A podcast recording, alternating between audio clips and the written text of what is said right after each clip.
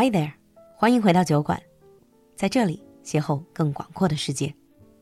秋高气爽，酒馆喊你来线上线下同步喝酒了。九月二十四号星期六下午，酒馆将与老朋友意大利 Prosecco DOC 协会在上海携手举办品酒会、侍酒师专业大师课、Prosecco 各大名庄起泡酒一次喝个够。这次露露也会全程参与直播，和大家一起边喝小酒边聊天儿。赶快联系小助手报名活动吧，微信是 L U L U X J G，我们在酒馆等你。 Welcome back to Geek Time. This is the advanced episode about big data. Hello, Lulu. Hi Brad。 We're going to start off by talking about the some of the benefits of big data.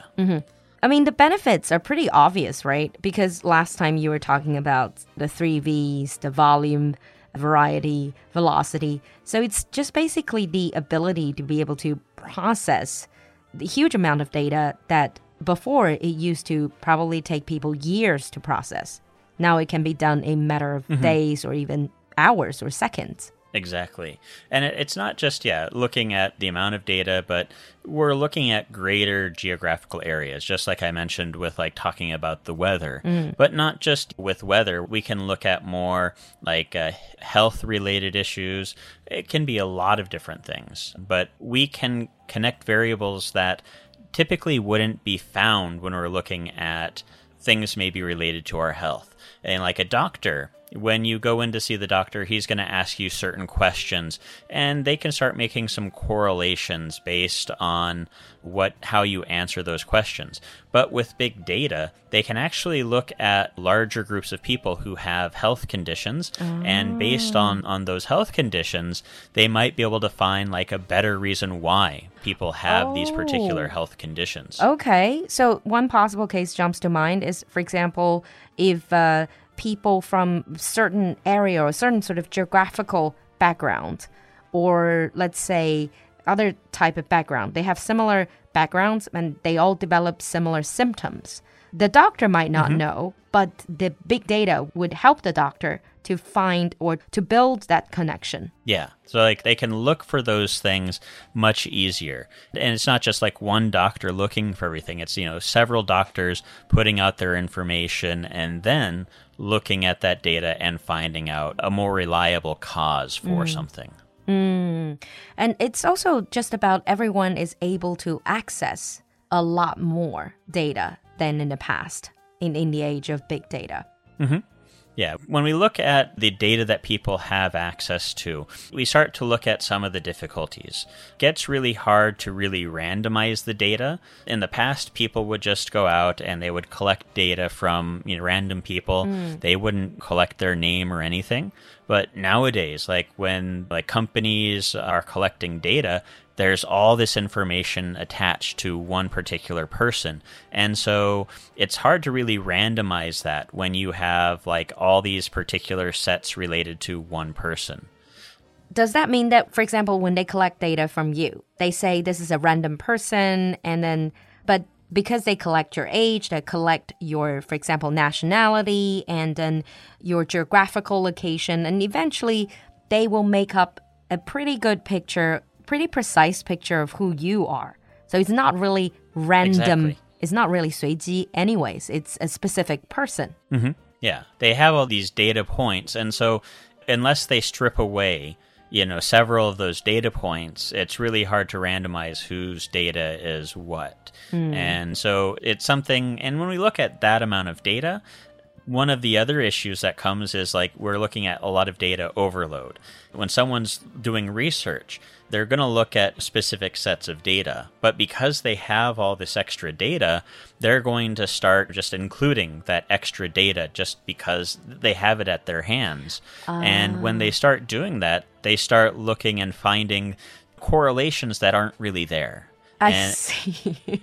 Yeah. so they start to read too much into the data just because they have it. Right. And so there is this data, and it's kind of unclear if there's a correlation to it at all. Mm. So, for example, everyone who loves Hello Kitty seems to be developing a cough. and you're like, yeah, then you draw like a false causal link saying that people who likes Hello Kitty is likely to have like lung disease. But that might not, that might just be data overload, like you said. Yeah. It may be that uh, the latest Hello Kitty toys have some sort of a chemical or something that's causing people to get sick, or it could just be that Coincidence. You know, everyone likes Hello Kitty, and uh, and when they look at uh, everyone, they find out, well, these all these people like Hello Kitty, but they're also getting sick. But then we look at, you know, everyone likes Hello Kitty. yeah. Honestly, it's very easy for people to use this uh, data overload to sort of to cherry pick the evidence if they try to argue for or against something. Because there's so much data.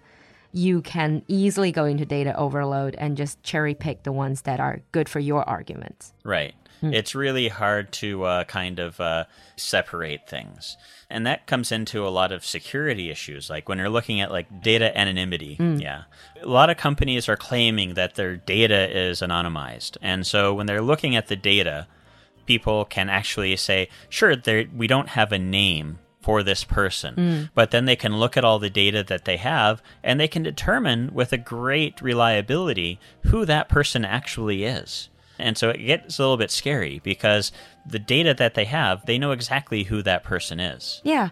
For example, if they collected my data, they know my age, they know where my hometown is, let's say they know where I work, they know where I live. And then when you try to narrow it down, then it's very easy to narrow it down. With each data entry, you get a clearer picture of who this person is. You can say that, okay, hmm. you don't reveal my name, I remain anonymous, but then actually you are revealing my name without revealing it. That sort of idea. Yeah. And what even gets into more difficult aspects is the GPS data that's often collected. Yeah. When you take a picture with your camera, it collects GPS data. You have your phone. Whenever you take your phone somewhere, it's collecting GPS data. Yep. And a lot of apps actually use that GPS data. And so, when companies are collecting the data, they know exactly where you go in the morning and then where you're returning to in the evening. So, they have a great reliability of knowing where exactly you live, where exactly You you, work. work, Yep. who you're living with, if you have kids, where what school do they go to? Yeah. We're essentially running around naked online because big data knows everything about us. No matter, I guess the only way to really remain completely anonymous in the age of data is to stay radio silent. Is basically you have to take yourself off the internet, take yourself off the smartphone, not using any apps, not using any of these, which is impossible. For most people, this is impossible. Think about COVID days. If you need to scan the code, people know who you are, where you are, your entire life history, your tracks, everything, right? Yeah. That is really scary if you think about it. Yeah, it is okay if the data, if your personal data is being collected for a specific purpose, for example, let's say for pandemic prevention, but what if it's then used on something else? And then that is the part that I think a lot of people are worried about. And just as a reminder to those of you who are listening, what Brad was just saying, every time you take a photo, you send it to someone, you post it on your social media. For people who are like Brad, they can easily get your GPS information. Right? Yeah, like uh, it's not just uh, looking at the picture and using information in the picture to to find out where you live. It's actually in the metadata. So when you take a picture with your camera, that the metadata of the file actually carries GPS coordinates of where things are. And when I was taking some cybersecurity courses at uni, we learned how to find that data in the metadata. and so yeah, anyone could find it. But you can't technically raise it or hide it. You can. You can strip it. Strip it. Ah, I see. But most people don't worry about that. Most people don't even think about it. Most people don't even know it's there.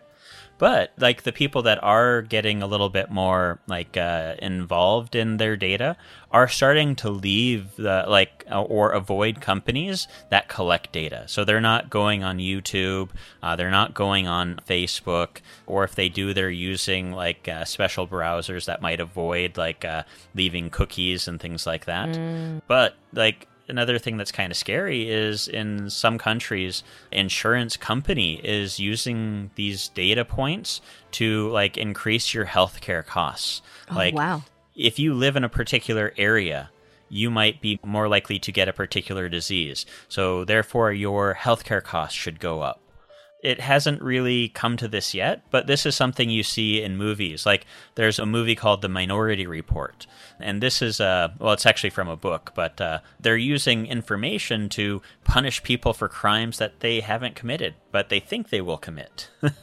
and so, like something we did mention that, but uh, yeah, that is a very dystopic sort of idea if we ever come to that and people get punished for crimes they may or may not commit, but they are probably going to commit. That would be very much dystopia. yeah. Mm. Kind of scary. I would say really scary. But even if we're not talking about that level of scary, even if we're just talking about the rampant consumerism, because honestly, as a consumer, I feel like they have profiled me so much. Now, big data knows so much about me. It knows more about me than my close friends, than my mom. For example, they probably know that I'm likely to go to bed at 12 o'clock. And then before I fall asleep, I will uh, browse some online shopping sites. And I have this particular weakness of buying random things right around that time.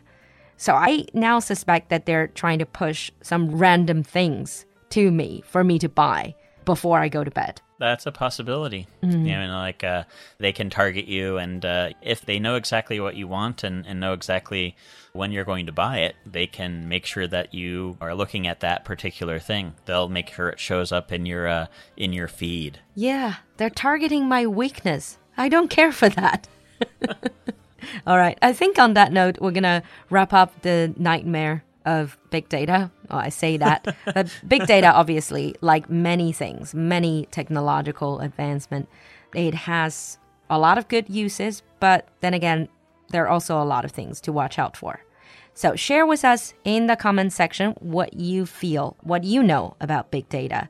And um, do you feel like you have been targeted? Thank you, Brad, for coming to the show. No problem. We'll see you next time. I'll see you again next time.